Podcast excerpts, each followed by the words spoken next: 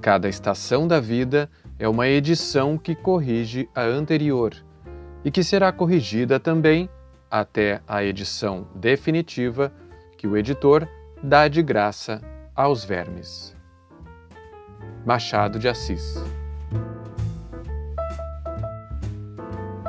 Da Estante, seu momento de leitura com a rádio da universidade, de segunda a sexta às 8 horas da noite e aos domingos às 6 da tarde.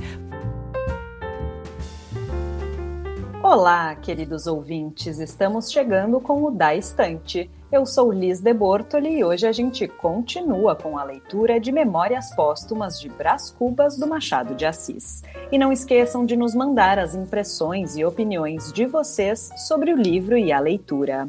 Conta para nós o que você sentiu, pensou, lembrou com essa história no e-mail daestante@urgs.br. E se você perder alguma edição, não se preocupa. É só acessar os episódios de domingo no blog da redação em urgs.br barra destaques rádio, no Lumina Podcasts e nas principais plataformas de áudio. Hoje contamos com a participação da atriz e diretora de teatro Margarida Peixoto para ler com a gente. E a gente segue então com os capítulos 8 e 9 de Memórias Póstumas de Brás Cubas. Capítulo 8 Razão contra Sandice Já o leitor compreendeu que era a razão que voltava a casa e convidava Sandice a sair, clamando, e com melhor jus, as palavras de Tartufo. La maison est à moi, c'est à vous d'en sortir. Mas Excestro antigo da Sandice criara amor às casas alheias, de modo que, apenas senhora de uma, dificilmente lhe farão despejar. Excestro não se tira daí. Há muito que lhe calejou a vergonha. Agora, se advertirmos no imenso número de casas que ocupa, umas de vez, outras durante as suas estações calmosas, concluiremos que esta amável peregrina é o terror dos proprietários. No nosso caso, houve quase um distúrbio à porta do meu cérebro, porque a adventícia não queria entregar a casa e a dona não cedia da intenção de tomar o que era seu. Afinal, já a Sandice se contentava com um cantinho no sótão. Não, senhora, replicou a razão. Estou cansada de lhe ceder sótãos, cansada e experimentada. O que você quer é passar mansamente do sótão à sala do jantar, daí a de visitas e ao resto. Está bem, deixe-me ficar algum tempo mais. Estou na pista de um mistério. Que mistério? De dois, emendou a Sandice. O da vida e o da morte. Peço-lhe só uns dez minutos. A razão pôs-se a rir. has de ser sempre a mesma coisa. Sempre a mesma coisa. sempre a mesma coisa. E dizendo isto, travou-lhe dos pulsos e a arrastou-a para fora. Depois entrou, fechou-se. A Sandice ainda gemeu algumas súplicas, ainda grunhiu algumas angas, mas desenganou-se depressa Deitou a língua de fora em ar de surriada e foi andando, foi andando. Provavelmente andará até a consumação dos séculos.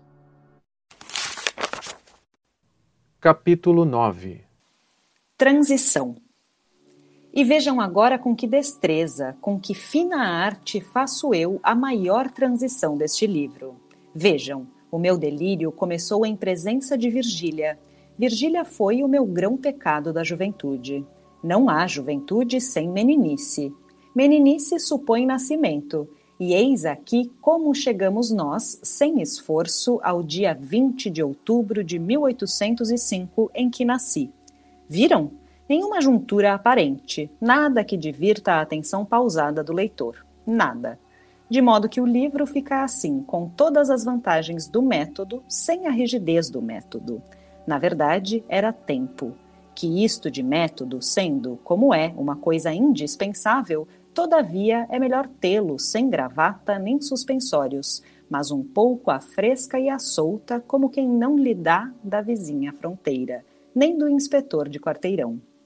E como a eloquência, que é uma genuína e vibrante de uma arte natural e feiticeira, e outra tesa, engomada e xoxa. Vamos ao dia 20 de outubro.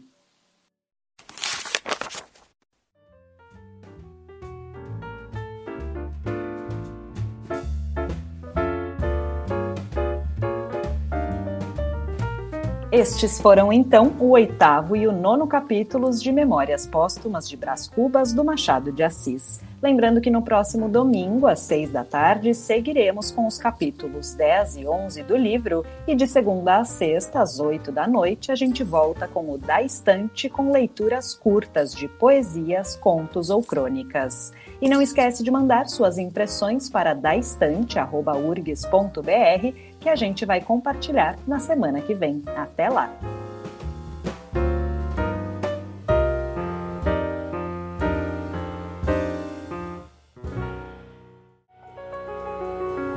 Nesta edição do Da Estante trabalharam Liz de Bortoli e Mariana Sirena.